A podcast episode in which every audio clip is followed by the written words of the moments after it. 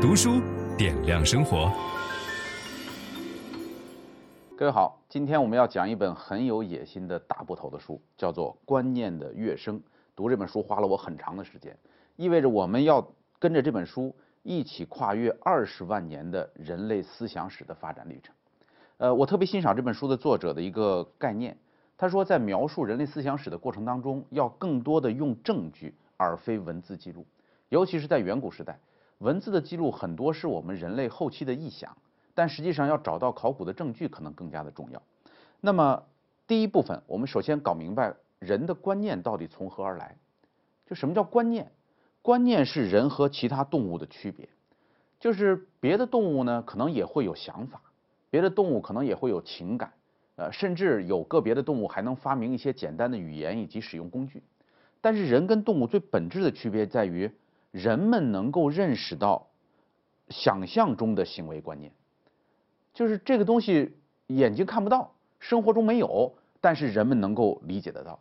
所以人和其他动物最本质的区别就在观念上，而观念需要的是想象力和创造性。那么人类的这个想象力和创造性从哪来的呢？来自三个地方，这个对我启发很大，因为我们总觉得自己的记忆力不太好。我经常会听到很多网友抱怨，为什么我记不住，对吧？我的记忆力怎么这么差？我告诉你，人类的记忆力差是一个优势，人们出让了大量的记忆力，换来了想象力。你想想看，你对于过去的事儿遗忘了，但是你会用想象弥补上。所以，我们对于过去发生的事情的忘记，就是一种想象。同时，我们对于未来也会有更多的想象能力。这个东西是我们用记忆力换来的。第二个来源就是良好的预判力。预判力来自我们头脑当中的镜像神经元，就是这件事情没有发生在你身上，但是你也会想象到它可能会发生在我身上。所以我们看那些宫斗电视剧，其实是能学会一点东西。就是万一这个事儿发生在我身边，我应该怎么办？这就是一种情景可视化和镜像神经元的结合带来的良好的预判力。第三个东西就是语言，人类的语言比动物要复杂得多，语言使得观念倍增，就是有语言的助力之后，人类的观念得到了极大的发展啊。所以这三个东西是我们想象力的来源。还有一点很重要的关于观念的概念，就是观念不是虚空的。观念可以创造世界，比如说穿什么样的衣服，吃什么样的饭，有什么样的礼仪，呃呃，憎恨什么样的东西，崇拜什么样的东西，它会由一个观念变成现实的实体，让我们在生活当中遵从。所以这本书研究的就是二十万年以来人类的各种观念的演进过程。那好，接下来第一个叫做收集思想，收集思想就是。我们叫农业之前的那个时代，人类的思想到底是怎么产生的？人类第一个念头，第一个与别的动物不同的想法是从哪来的？这一点让我非常意外。这个作者说，我们看到原始人吃人，经常会看到那种叫食人族吃人，我们都会觉得很害怕，哇，心惊胆战，说简直跟野兽一样。这话说错了，因为野兽不吃同类，野兽是不吃同类的，所以原始人吃人这件事情。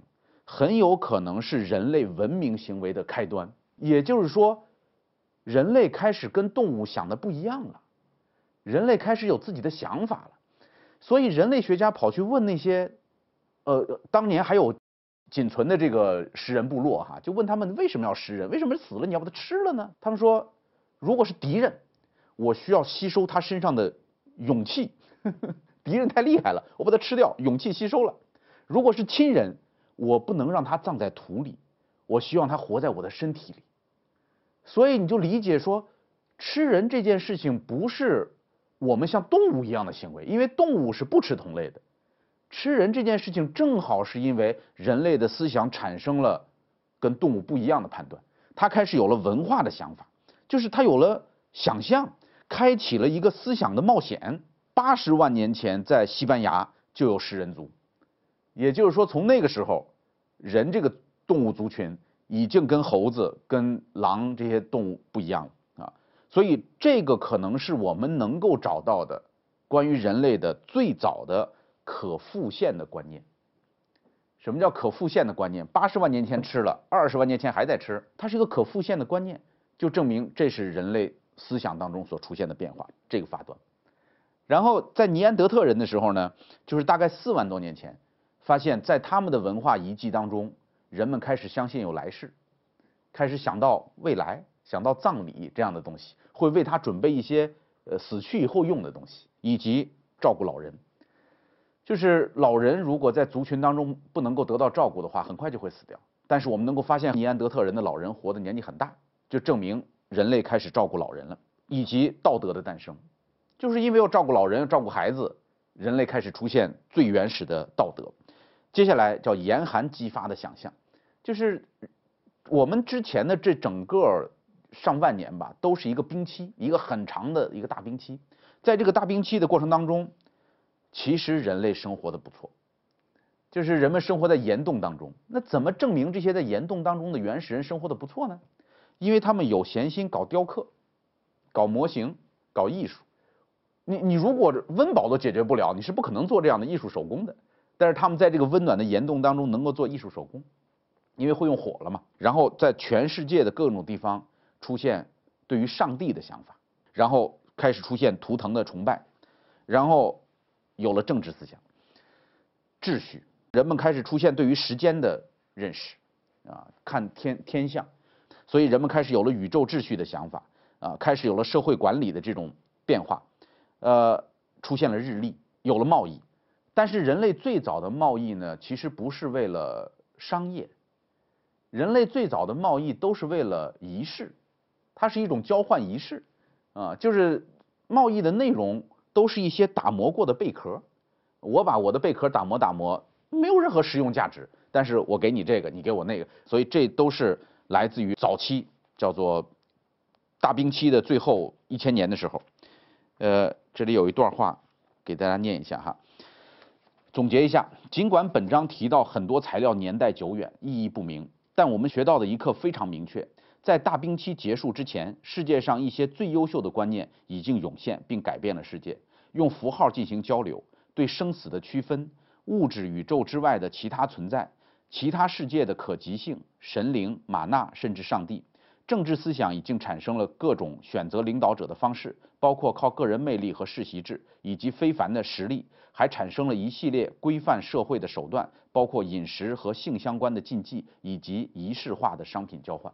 这就是在农业时代之前人们思想的一个大跃进。呃，接下来第二个阶段就是我们叫文明化思想。文明化思想就是伴随着农业的诞生而产生的。然后农业的发明大概是在七千年到九千年以前开始种芋头，啊，中国这边呢开始种谷物。于是这个农业带来的另外一项东西就是发明了工作。在农业之前没有工作，农业之前是大家一块儿打猎。打完猎一块唱歌跳舞分食物，但是有了农业以后，有了剩余的粮食，有了剩余的分配，大家有了分工，有了农业水利这样的东西，工作产生了。这个工作的产生让人们无法放松。分享知识是一种美德。当我们每一个人都在不断地分享知识给这个社会的时候，我们这个社会将会变得越来越好。所以，如果您喜欢这本书的内容，把它分享到您的朋友圈当中，或者给到您指定的某一个人都可以。您关心谁，就把知识分享给他。谢谢。本音档是由樊登读书小草远志提供。解锁本书精华解读全集，请搜寻 triple w 打 d u s h u 打 com 打 t w。